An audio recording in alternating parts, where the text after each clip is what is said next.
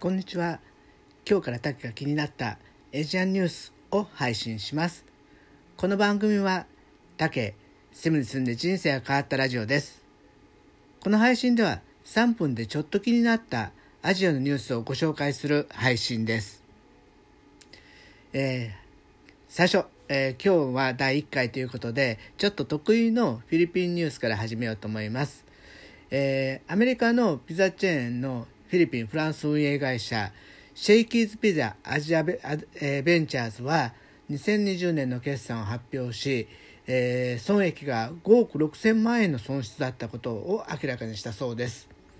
コロナ禍を受けた都市封鎖の影響で19億6100万円の純益だった2019年から大幅に悪化して売上も149億円と19年比で36%減少したそうなんですね。ちなみに日本では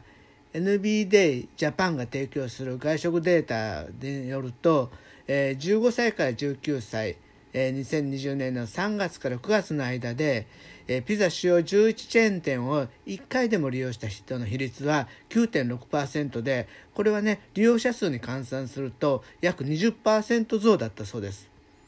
ただ、え、店内飲食が57%減テイクアウト出前が63%増になったおかげでこの数字になったみたいなんですね。先日もちょっと、えー、ドミノピザにね私、えー、子供の誕生日にピザを買おうと思って買いに行ったら女性1人アルバイトの若い女の子1人で必死にピザを作ってるんですよ、えー、他の人どうしたのかなと言ったら次から次へとデリバリーの男子が帰ってきてまたデリバリーしに行ってっていう感じでもう多分デリバリーに人を割かれて作るのがもう1人で回してみたいなそんな感じでしたなかなか大変ですね。えー、フィリピンと日本のねピザ園の事情の違いでいくとやっぱり、えー、厳しいのはフィリピンの都市封鎖があったからだと思います、えー、売上ダウンしたのはやっぱりたくさんの検問をやっていて本当にデリバリーを頼んでも検問に引っかかって頼めない、えー、着くまですごい時間がかかる。そんなことだったと思うんですね。やっぱりね厳しい規制っていうのは本当に経済をスローダウンするんだなと思いました。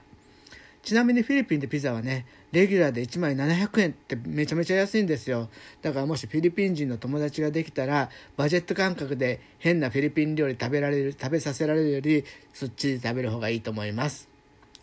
はい。この配信ではね、あれこれアジアのニュースを仕入れて雑学ネタにできるように配信しますので、ぜひフォローをして日々の小ネタに参考にしてください。また配信しますんでよろしくお願いします。